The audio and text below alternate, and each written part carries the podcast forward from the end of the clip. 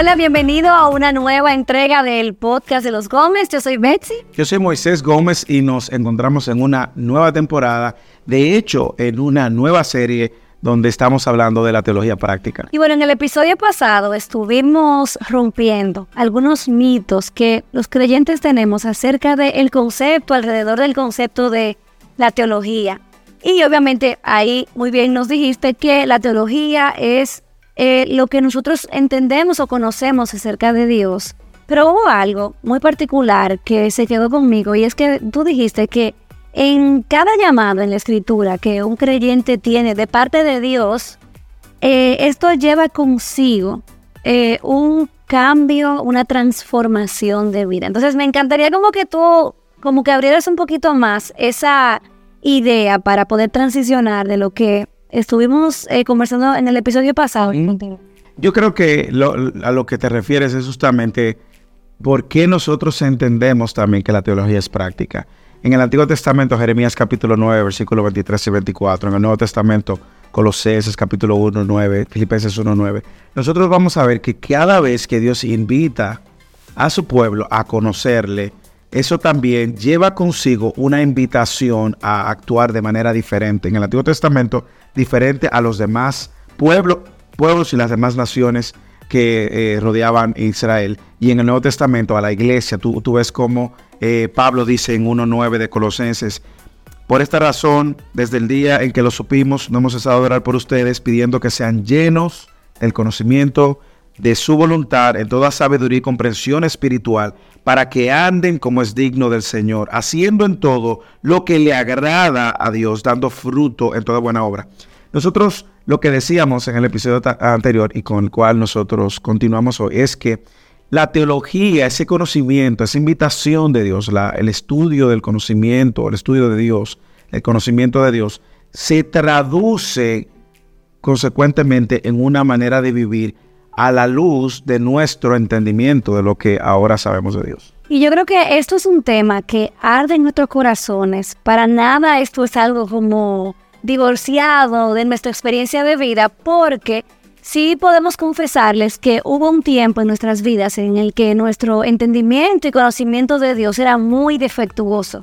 Era muy defectuoso y como resultado nuestras vidas de fe, si se puede decir, o la fe que profesamos, en realidad era súper defectuosa también. Sí, y superficial. Yo, yo diría que en muchas ocasiones nos manteníamos en la misma, eh, eh, eh, las mismas declaraciones, los mismos objetivos, anuales de, o, promesas o profecías y se quedaba todo en esa superficie con un entendimiento que no permeaba de manera directa, no transformaba de manera directa el día a día, lo cotidiano del día. Y por eso es, es la serie, la teología práctica, donde nosotros tenemos un recorrido por temas teológicos que vemos a través de todas las escrituras que han transformado y transforman directamente la vida del creyente. Y yo me recuerdo en ese tiempo, la verdad es que nosotros teníamos una apariencia pública de mucha victoria. ¿Cómo estás en victoria, hermano? O sea, pero en realidad en nuestra vida privada con el Señor, de manera individual,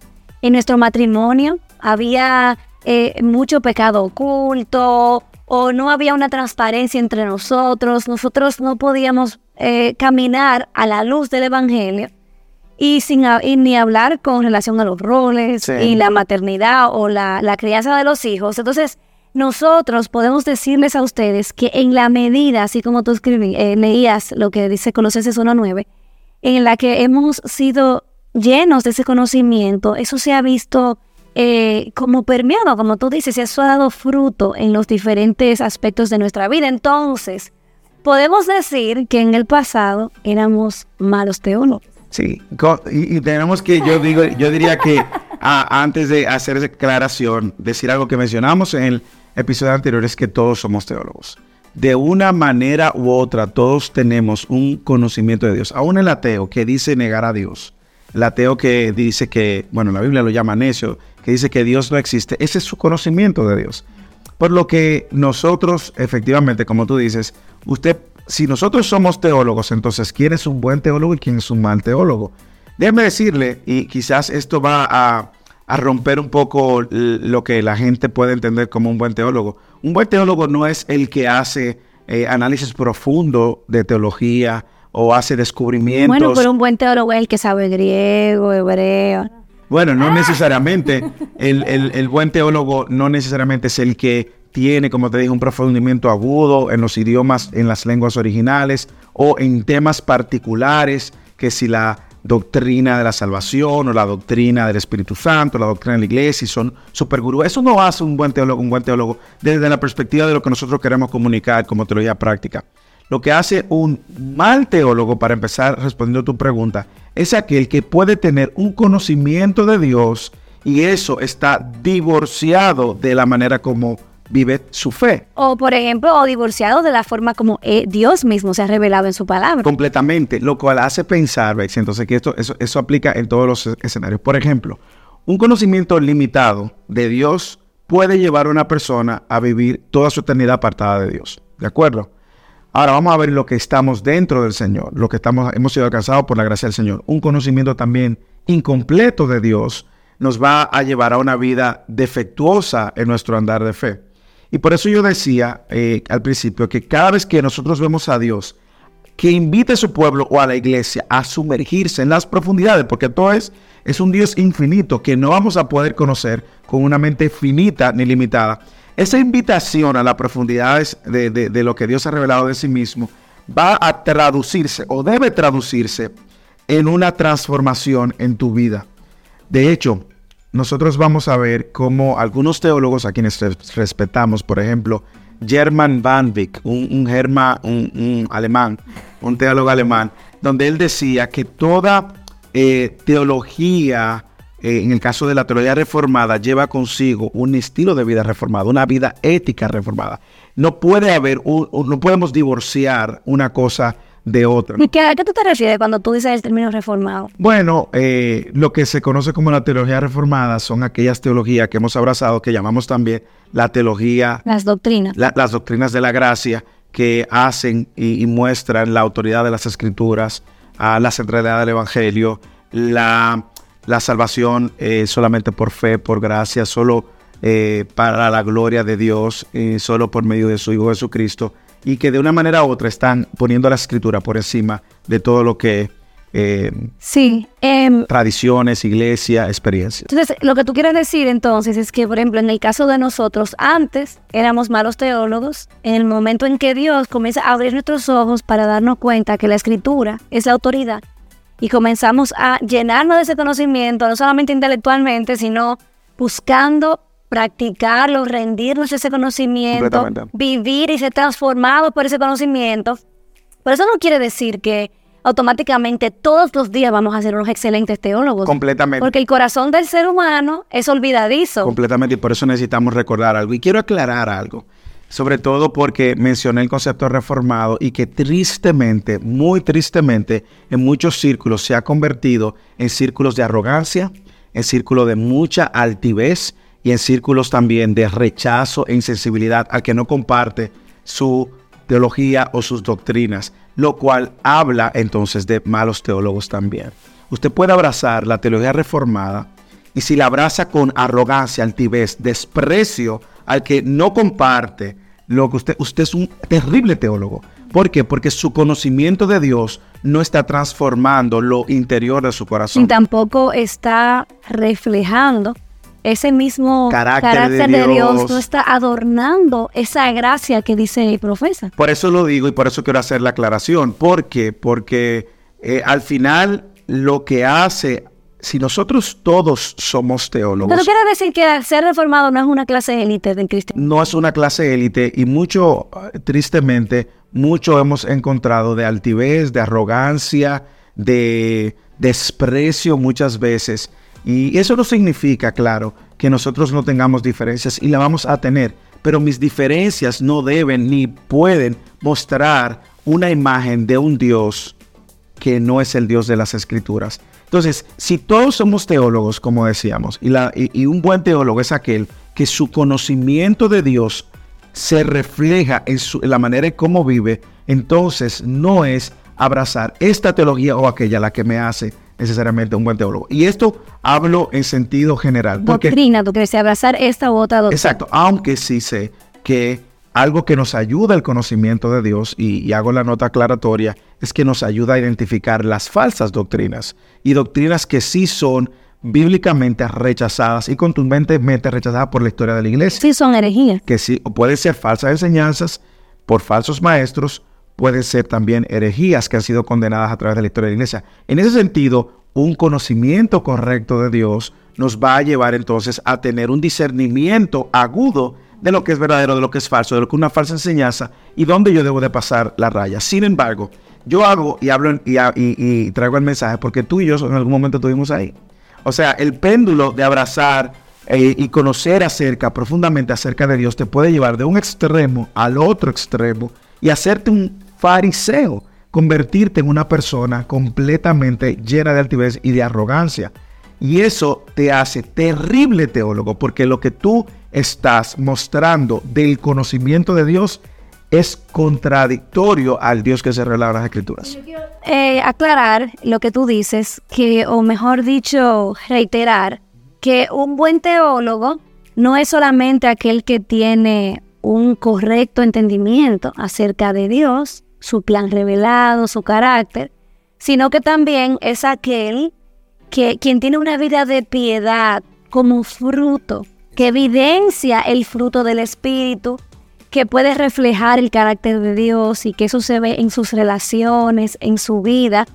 Entonces, hay algo que me encanta de eso que tú acabas de decir, porque sí eh, estoy contigo con esa parte de que hay muchas personas que eh, pues se inflan su orgullo con todo esto. Ahora, lo que me encanta del obrar de Dios es que cuando vienen las dificultades y cuando vienen las pruebas, cuando la enfermedad toca la puerta o cuando la incertidumbre, cuando vienen cambios que de repente tú te, sacude, el piso. y tú dices, pero ¿qué pasó, Señor? Ahí es donde se evidencia, no lo que yo digo, que yo creo, sino realmente qué es lo que genuinamente yo creo acerca de Dios. Y ahí es donde yo puedo saber si yo soy una real, un buen una buena teóloga, se dice así, o un mal teólogo, o sea, porque ahí es donde en el momento en que la ansiedad comienza a consumirme o en el momento en que la escasez ataca nuestro hogar y la finanza de la casa, cuando la enfermedad llega a mi familia, cuando las cosas malas suceden, ahí es donde yo digo, ¿qué es lo que yo creo? Y ahí... Y es donde se pone en práctica lo que tú crees. Se pone Ahí es donde tú das los pasos de fe, ahí es donde tú depositas tu confianza genuinamente y haces que cada ansiedad, preocupación o tribulación en tu vida, pues entonces se convierta en un motivo de oración. Mira, Alexi, eso que tú estás diciendo es tan cierto y es tan agudo que en el proceso de membresía de los miembros de la iglesia hubo un caso de una persona, una joven, que ella llegó a confesar que ella primero conoció las doctrinas de la gracia antes de ser cristiana. Y se dio cuenta cómo su corazón estaba lleno de orgullo, de arrogancia, de altivez. O sea, usted puede tener un entendimiento correcto incluso de Dios, y no necesariamente vivir a la luz de ese entendimiento. ¿Cuántas personas no dicen que conocen que Jesucristo es el Salvador, que murió en la cruz por nuestros pecados, pero no viven a la luz de esa verdad? ¿Cuántas? Estoy hablando de no creyentes. Entonces, no es solo el mero conocimiento de Dios. O sea, tú estás hablando de creyentes. No, estoy hablando de no creyentes. Que dicen, ah, sí, Jesucristo, claro, el que murió en la cruz por, por nuestros pecados. Dicen que lo creen. Y dicen que lo creen. Ok, entonces tú tienes eso. Luego tú tienes aquellos que, que creen eso y creen que son cristianos, pero su vida no lo refleja. Lo cual no, nos hace pensar en el texto de Pablo cuando decía, bueno, examinen su fe a la iglesia de Corinto para ver si su fe es genuina. ¿Por qué? Porque la manera como ellos estaban viviendo no era congruente con la salvación que habían recibido tú te vas a encontrar con el texto de Mateo capítulo 7 también, donde Jesús cerrando el sermón del monte dice, no todo el que dice que es Señor, Señor entra en los cielos, sino el que hace la voluntad de mi Padre. Entonces tú estás viendo que la declaración de Dios, incluso declaraciones correctas acerca de quién es Dios, no necesariamente se traducen en una vida coherente con esa declaración. Por eso tú vas a ver que el conocimiento correcto de Dios a la luz de eso, trae consigo una invitación. Juan en el capítulo 7, versículo 3, dice, y esta es la vida eterna. Oye, aquí ya Juan está incorporando un, componente de salvación. Que te conozca a ti, el único Dios verdadero, y a Jesucristo a quien tú has enviado. indiscutiblemente mi conocimiento de Dios me va a llevar por medio de Cristo. Cristo me va a llevar a la revelación de ese que eh, de esa salvación y esa vida eterna. Entonces, lo que te digo es bien, bien agudo porque nos hace ver entonces que todos somos teólogos de una manera defectuosa o de una manera Ahora, menos defectuosa. Me encanta ver que la salud o eh, lo torcido de nuestra teología o de nuestra capacidad de entender a Dios correctamente o no, en realidad se evidencia en la manera como vivimos. Sí. Porque no hay un revelador más grande de quién es el Dios al que nosotros servimos que la escasez, por ejemplo. Porque si ahí perdemos la razón y no entendemos y, ya como que se nos va a acabar el mundo, probablemente nunca conocimos al Dios de la Escritura y lo que habíamos comprado era una, una versión de el Evangelio de la Prosperidad probablemente, donde Dios tiene que servir para tus placeres y cuando ya de repente ya eso no lo tienes a tu disposición, se te cae el mundo porque tu teología y tu conocimiento de Dios era incorrecto. Y de hecho, más aún, te hace el centro de la relación Dios-hombre. Te, hace, te, coloca a ti en el centro, como tú muy bien apuntas, donde Dios es quien te sirve a ti y donde Dios está entonces postrados, postrado a tus pies, dándote todo lo que tú le pidas, eh, cumpliéndote como si fuera eh, el genio de la lámpara eh, todos los deseos que, y, tu, y tus anhelos. Por eso que decía, este conocimiento, todos somos teólogos, y este conocimiento de Dios, primero, Juan 7.3, inicia con la salvación por medio de Cristo, pero continúa incluso con nuestra adoración. La manera incluso como nosotros conocemos a Dios, lo que Él ha revelado acerca de Él, acerca del hombre, ¿ok? Acerca de su iglesia, acerca de su creación, tiene un impacto en la manera como yo adoro al Señor, ¿ok? también tiene un impacto en la manera como yo decía anteriormente, identifico lo verdadero y lo falso. Como decíamos en Mateo capítulo 7, Jesús le está diciendo al final del sermón del monte, advirtiéndole a los falsos profetas, falsos pastores, falsos cristianos, por sus frutos ustedes lo van a conocer. Tuve la relación otra vez, es que la relación del conocimiento de Dios se traduce en una vida que vive a la luz de ese conocimiento. No va a vivir perfectamente. Imposible. Porque también tenemos que tratar de eh, como entender que esto no quiere decir que un buen teólogo es el que vive perfectamente porque conoce perfectamente a Dios, sino que es una persona que en la medida en la que crece en el entendimiento de Dios, en esa medida se humilla. Me recuerda Isaías cuando tuvo esa revelación, de Dios, o sea, cuando él dio su santidad y vio cuán increíble él era, en lugar de decir, oh, mírame a mí, que Dios me dio esta revelación tan sublime y tan especial. Ah, mírenme, yo soy especial. No, él lo que dijo fue miserable de mí.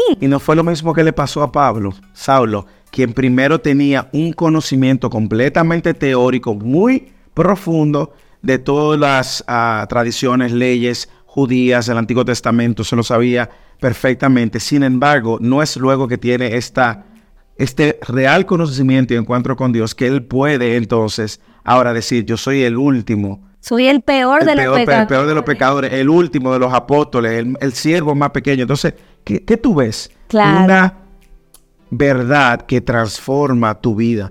Y yo creo que es un llamado, de atención, primero a nuestras vidas. Lo, lo, lo dijimos que en un momento nosotros nos movimos de un lado al otro y nos encontramos con actitudes y evidencias de ser fariseos.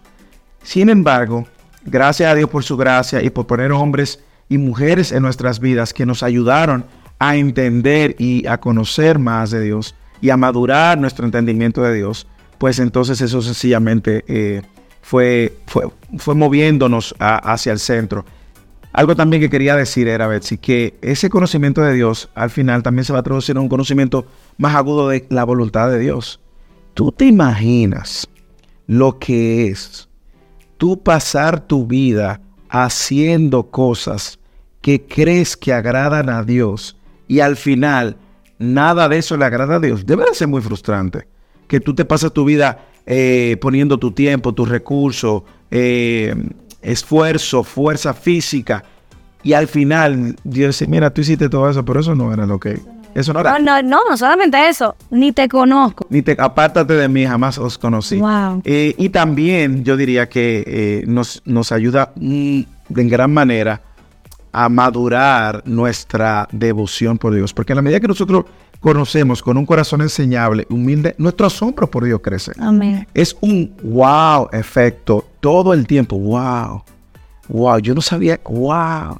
Y, y yo creo que ese es el, el llamado de todo cristiano. Usted es un teólogo. am, es un teólogo porque está creciendo su conocimiento de Dios, porque conoce de Dios. y el llamado es a vivir a la luz entonces de ese conocimiento. Y algo que siempre me alienta, alienta mi corazón en todo este tema de cómo madurar en este conocimiento, creo que fue Bridges que lo dijo, que al final un cristiano maduro en este andar, en este conocimiento, nunca, nunca se va a sentir orgulloso del lugar donde ha llegado. Como decir, wow, mira, eh, hoy yo, wow, qué bien me siento este año porque estoy madurando más y me- esto me da un nivel de satisfacción solamente por el hecho, todo lo contrario. En la medida en la que yo conozco a este Dios, en la medida en la que yo entiendo cuáles son sus atributos, su carácter, su plan de salvación, qué es lo que la palabra dice de- acerca de mí, yo estoy dependiente de Dios. Me Completamente. siento, como decía de Pablo, más pequeño, más insignificante, me siento más incapaz, me siento más necesitado de la gracia de Dios. Así que, ajá, Y eso, y ese es un patrón que usted va a ver en la escritura. Tú mencionaste un ejemplo del Antiguo Testamento. Nosotros pudiéramos mencionar varios ejemplos del Nuevo Testamento. El de Pablo, el de Pedro, cuando dijo, Señora, ¿quién, eres tú? Aparte, yo soy un pecador, dijo Pedro. Juan el Bautista, es necesario que yo mengüe para que él crezca. Por lo que la invitación y yo creo que el llamado de atención es a ver dónde nosotros estamos en cuanto a nuestro conocimiento de Dios. finalmente quiero decir algo porque me arde en el corazón y me identifico mucho y es que yo veo que hay muchos teólogos desconectados de la iglesia local.